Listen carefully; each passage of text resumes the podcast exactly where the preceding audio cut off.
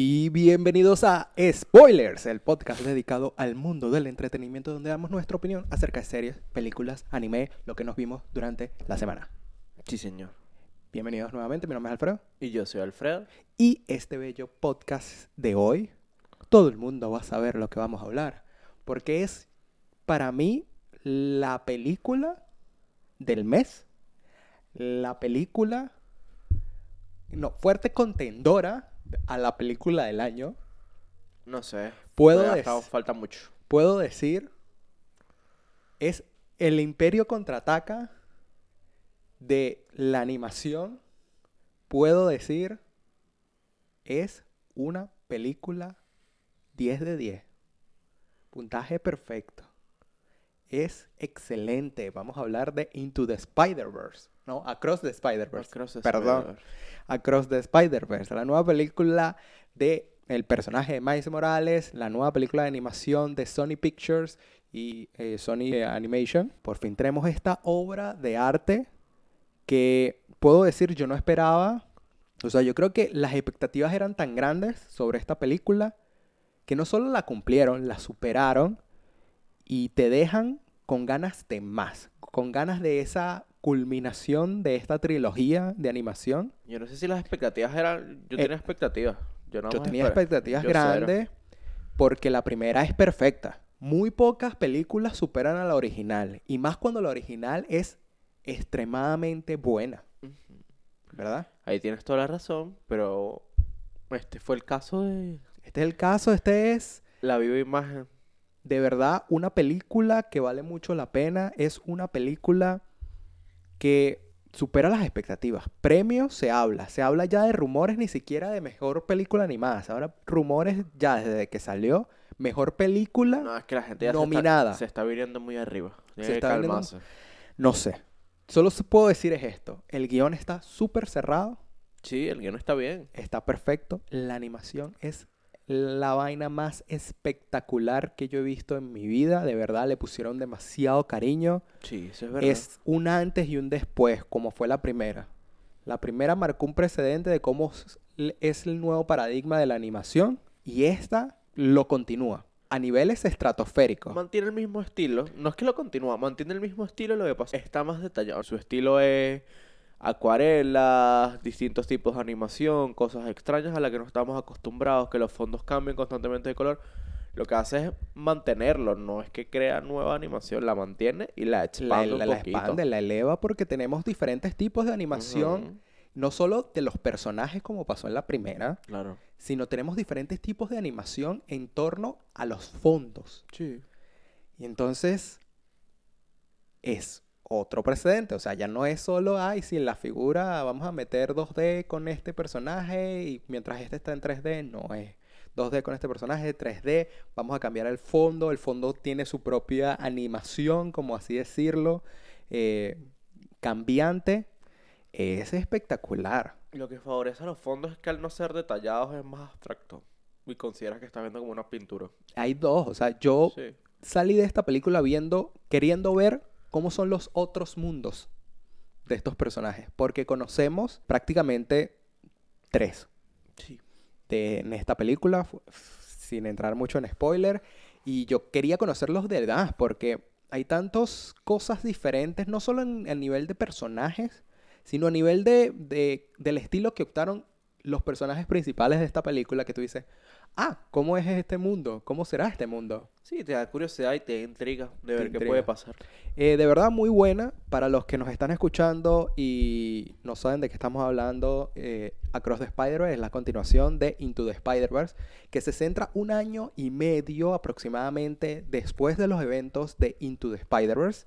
Miles, ahora ya consagrado como el Spider-Man de su mundo, se enfrentará a un nuevo reto cuando su amiga regresa y atraviesa el universo otra vez para encontrarse con él. De aquí desprenderá por este acto un momento grande en la vida de Miles.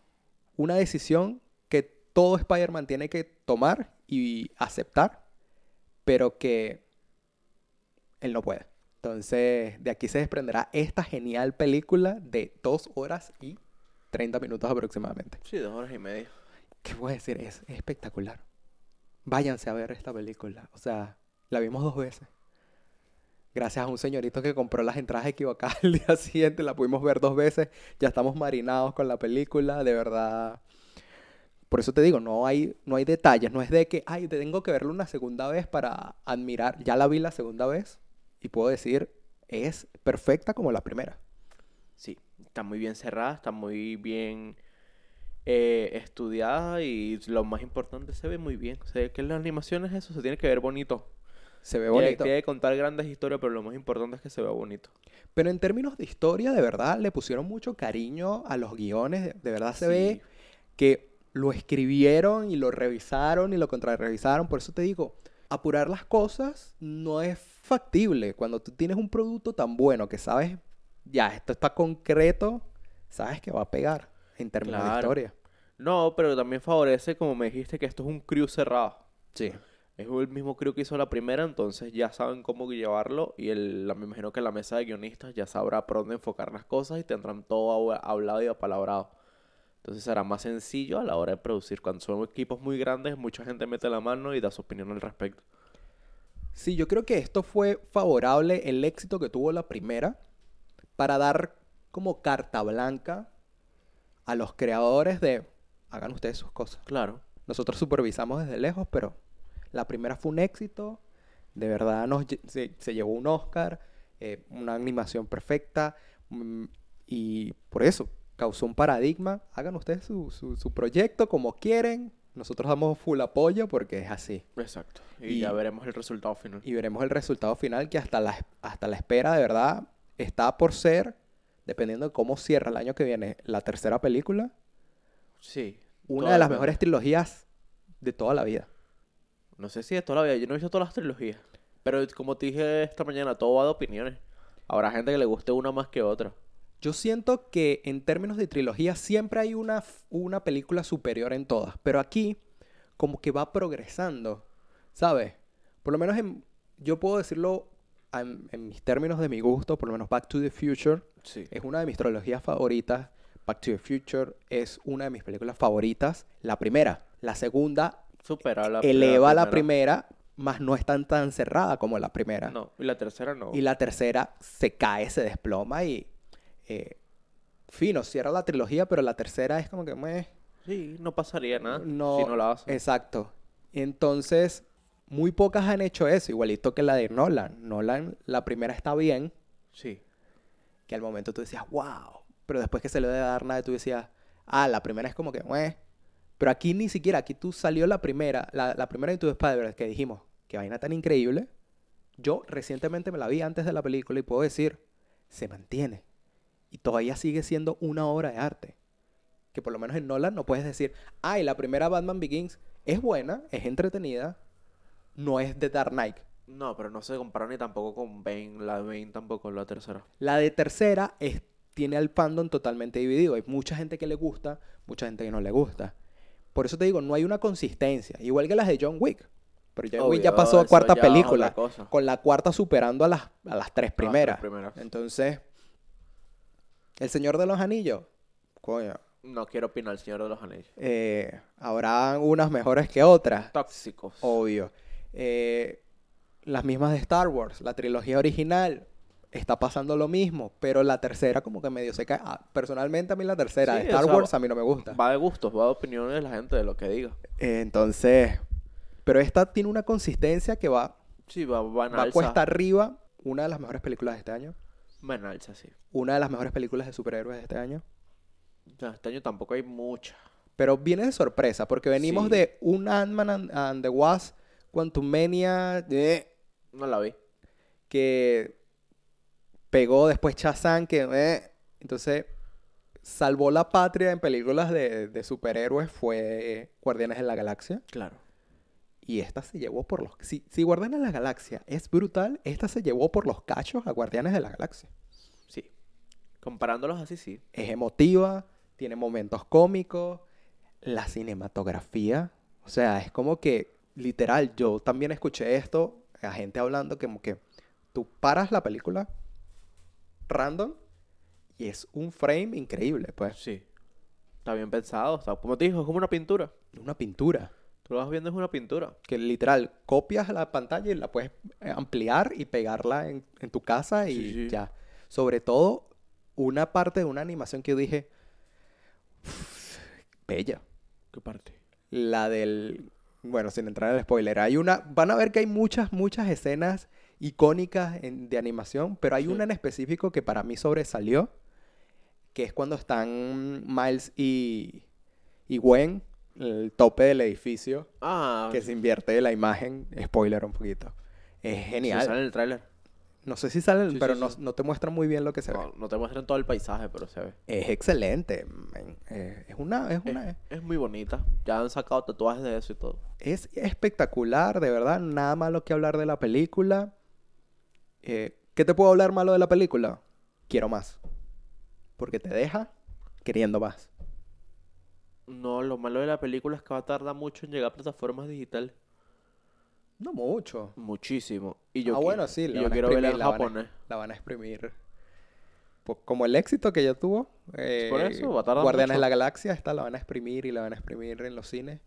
Y vayan a verla una, dos, tres veces. O sea, la vimos dos veces y yo, de verdad, todavía sigo viendo cosas que no vi antes. Hay detallitos. Hay detalles. Hay muchas cosas. Es súper sobresaturado, men. O sea, Te y da, te da en el- mucha información para que tú no puedas con todo y estés pendiente de la película y ya está. pero en lo bueno, pues. O sea, de verdad, es maximalista en lo Sí. bueno. Que tú dices, ¿a dónde miro? Era como Elvis, ya va. Eh, ah, mierda, mira esto. Mira por acá hay tal personaje, o mira por acá, mira tal cosa. Hay un detallito, un cuadrito que salió por aquí. Exacto. Entonces, como que, güey, bueno, mira. Pero yo por lo menos yo no soy tanto de leer cómics ni nada de ese estilo, ni sé que es Spider-Man son reales ni, ni nada de eso. Pero sí hay un montón de easter eggs, me imagino, para la gente fanática que habrá escondidos a lo largo de la película. Que van Claro, a disfrutar. muy buena. Véansela.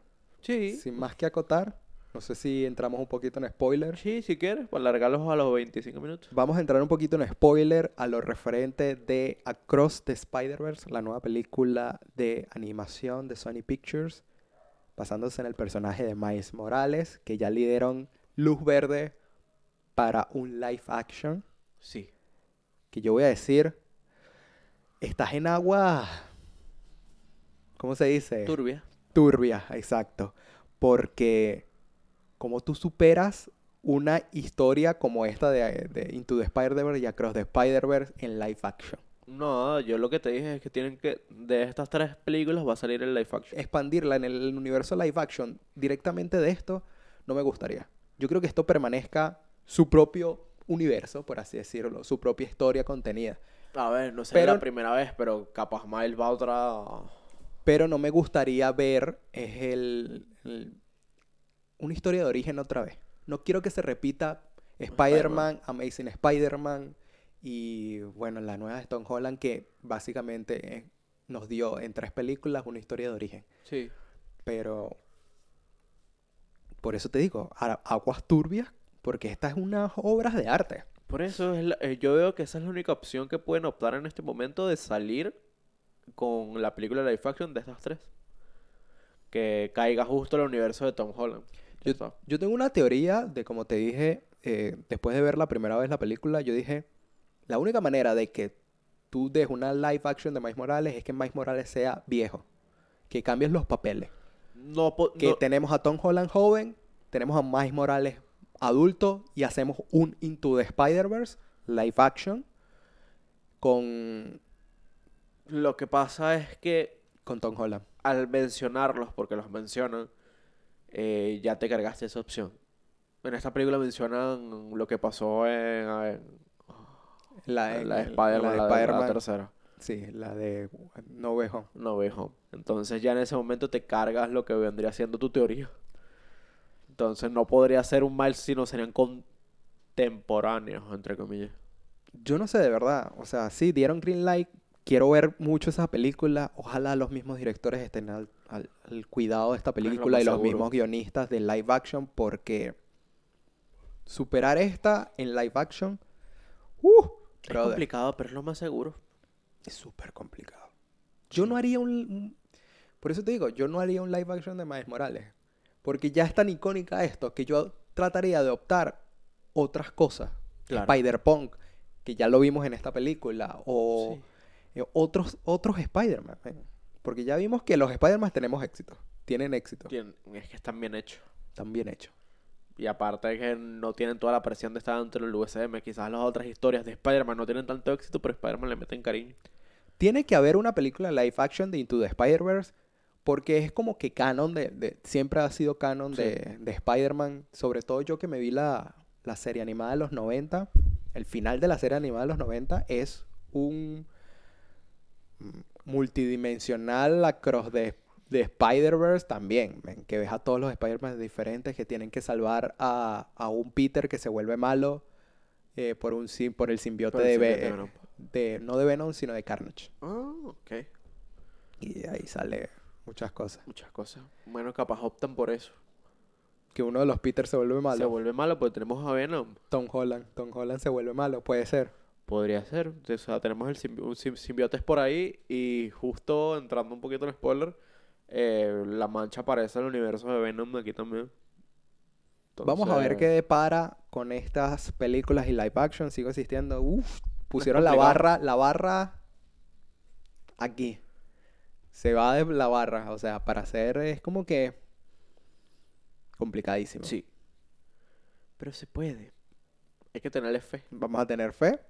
Vamos a hablar un poquito más de esta película. Eh, no me esperaba Ajá, cuenta. que el villano de Spot, yo pensaba, y eso es lo que es divertido de esta película, yo pensaba por los trailers, por el tráiler que nos muestra al villano, que iba a ser tal cual lo que mencionan en la película. Un villano en la semana. El villano de la semana, un momento cómico para regresarnos a este mundo con Miles.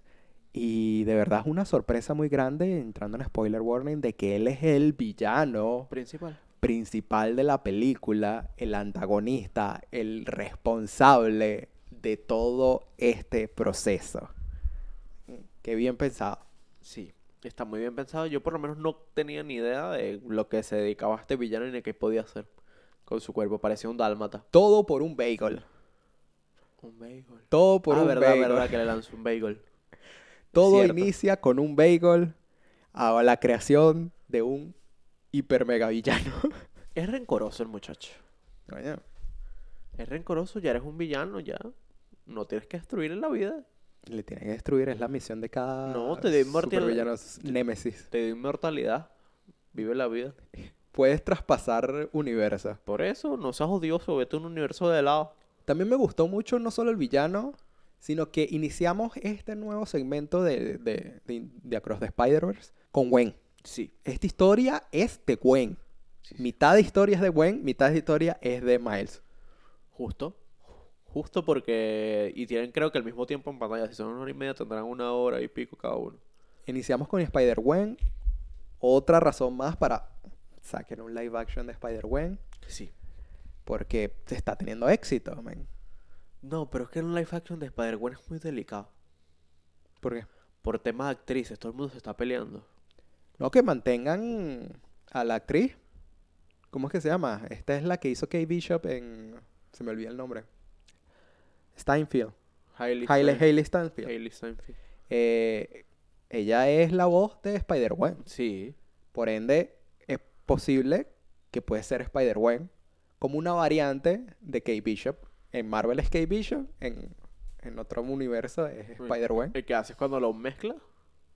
Lo mismo, las variantes como Loki que ve diferentes variantes de él, como Tom Holland que ve diferentes variantes de él. No sé. Tenemos a una variante donde en el universo Marvel es- ella es Kate Bishop, pero en el universo eh, que conocemos de esta es Spider-Gwen. No sé. Complicado. Pero es muy delicado. Porque también hablando de live action de Miles Morales. ¿A quién tú pones de Miles Morales? El fandom que yo he visto en las encuestas quieren al actor eh, Caleb, el de Stranger Things, Ok. como Miles Morales. Pero no es como muy joven. Por eso te digo, está bien si van a hacer una, or- una historia de origen, pero hacer una historia de origen es superar esta y es tratar de superar esta y es como que imposible. Sí, o sea, mi idea es que sean contemporáneos eh, Tom Holland y Miles Morales y vayan a la universidad. Por eso yo digo, yo creo que sean viejos. Porque en otro universo también, tú sabes que Miles Morales fue la... Gracias a Donald Glover se creó Miles Morales. Sí, porque hizo un casting a Spider-Man. En- Bueno, hi- hizo como una campaña para que él fuera Spider-Man. Los fans. los fans y entonces se creó el personaje de Miles Morales en los cómics gracias a esta campaña random en internet y todo el mundo quería que él fuera live action de Miles Morales. Sí. Que por eso te puedo decir, puede ser, si nos dan en live action a un Miles Morales mayor, que se cumpla eso también. Tener a Donald Glover siendo Miles Morales, en versión adulta, ayudando a Tom Holland. Todo Mu- depende si a la gente le gustaría ver eso. A las nuevas generaciones, sobre todo. Hay muchas opciones que vale la pena chequear, eh, pero de verdad, men, el villano, Gwen, cómo Sí. inicia esta película es estupenda. Es estupenda. Me gusta mucho. No me lo esperaba que fuera a empezar así. ¿Qué malo puede, qué, qué malo queda en esta película? Es eso, es que me deja con ganas de más porque te aplican y por eso yo creo que Stroh eh, Goofy Hat, que es un TikToker estadounidense, lo puso en palabras perfectas. Esto es el Imperio contraataca. No solo supera la primera, a New Hope, sino que te dejan un cliffhanger, un hueco de continuará Claro. para el final de la trilogía. Entonces como que yo me quedé así como, no, me cortes la película. Yo pensé que le iban a cerrar. Y que la tercera iba a ser otra cosa y final. No, yo ya vi por el tiempo que yo dije, esta la van a cortar abruptamente. Dicho y hecho. Es que a veces sucede en eso, que las películas van muy largas, muy lentas, pero al final lo hacen apresurado. Entonces dije, bueno, capaz hacen un final apresurado. No, porque por eso yo, yo salí de la película diciéndote lo mismo de, ven, esto fue tener el guion hecho y nos mostraron fue el primero, el primer acto y el inicio del segundo. Sí. El inicio del conflicto. Y ya. Ahora falta ver la continuación del conflicto y el desenlace. Porque nos picaron una película. Esto es una película de 5 horas. Sí, 5 o 6 horas. El guion deberá tener unas 600 páginas, 700. Y nos los picaron a la mitad como que, bueno, aquí, ¡pum! Cliffhanger. Y ya está. Si ya está hecho, aproveche y saque película. Cuéntame, ¿cuáles fueron las cosas que más te gustaron de Across the Spider-Verse? Mm, Bueno, eso ya lo dijimos, que más que todo es la animación. Y más allá de eso, el- la simpatía y la implacabilidad que tiene el villano. En este caso, la mancha. Es que tiene ese momento goofy, Es un goofy. eh, el- más que todo cuando lo introducen, pero cuando empieza a A saber qué hacer. a saber qué hacer, se vuelve extraordinariamente malo y la animación que lo respalda a él, todavía más. Sí, por eso. Entonces, eso está muy interesante. Eh, Miguel Ojara, a mucha gente le encantará ese personaje. A mí me parece un personaje me. Un Es- antagonista me. Es un antagonista, pero es que no se desarrolla mucho. No, no, aparte. Te gana un niño de 16 años, busca, ¿Mm? revive. ¿Qué cosa? Que, que Miles Morales le gana. Eso es lo divertido Por de, eso, de te- le esto, porque niño de 16 años. él mismo dice, y es una de las frases más icónicas de, de todo, el- del tráiler y de toda la película para mí, que es que Miles dice, eh, todo el mundo me quiere decir lo que tengo que hacer con mi vida. No, yo voy a hacer lo que yo quiera. Claro. Y cuando él se reencuentra con la mamá después, dice, mamá, les gané a todos. Ya sé cuál es mi fuerza. O sea, yo soy uno de los más fuertes de Spider-Man que hay en el, el multiuniverso. me. Sí. Yo voy a luchar porque yo voy a luchar. Entonces me pareció genial eso, pues, que Miles se está superando. Es esa anomalía que dice, voy a perseverar Claro. y seguir adelante, pues. No, ya lo dice el propio Peter. El Peter. Peter B. Parker. Exacto, el Peter frustrado, vamos a llamarlo. Peter B. Parker. Eh, que Miles no piensa las cosas, él nada más las hace, él no ve las consecuencias de, de sus acciones y él va hacia adelante y logra las cosas. Sorprendente. Bueno, eh, está muy bien, por eso te digo, está muy exquisito el guion, Sí, sí, tiene muchas referencias y reflexiones. y reflexiones y te pone en juego qué va a pasar y te pone en juego el canon Claro. de cualquier Spider-Man. O sea, juega no solo con, con lo viejo, con lo establecido de, otros, de otras eh, historias de Spider-Man, sino que también juega con lo establecido del universo de Spider-Man, de los canon, del, mira, a ti te pasó esto, te tiene que pasar esto, te tiene que pasar lo otro, para que tú te consolides como. Spider-Man. Pero al mismo tiempo, tú eres... No eres un Spider-Man que debió haber existido en este mundo. Exacto. Y es raro. Es raro que él no debió haber sido el Spider-Man de su universo, pero está demostrando que puede lograr lo que sea y puede ser el Spider-Man de cualquier universo. todo el universo. Para mí, de verdad, animación, guion, cinematografía, música. Aunque la música de la primera está más catchy, está más pegajosa. No hemos escuchado las canciones como tal. O sea, en la película sí sí hay canciones, hay momentos, pero no, no tienen su, su momento de brillar como tuvo Sunflower, que Sunflower la escuchamos casi que entera en la película anterior. La película anterior sí la usaron más que todo. Exacto. Sunflower en muchas partes de la película, el mismo Miles en la primera usa Sunflower para calmarse, él Para empieza a calmarse, cantarse. por eso. na, na, Para, para, ¿sabes? Y eso es lo que faltó en esta. Sí. El uso de, la, de la canción, las canciones están arrechas, eh, los multiuniversos por eso están arrechísimos, en el sentido de que te ponen música acorde a las- los momentos, el inicio es de música con la batería, es espectacular, pero faltó ese, esa cache, esa, esa canción, Esa canción pegajosa, pegajosa. que está, forma parte de todo el soundtrack, pues. Exacto. Que hay que ver, ya está disponible en Spotify la lista si quieren ir a escuchar. Hay muy buenas, sobre, to- sobre todo cuando Gwen y, y Miles están balanceándose por la ciudad.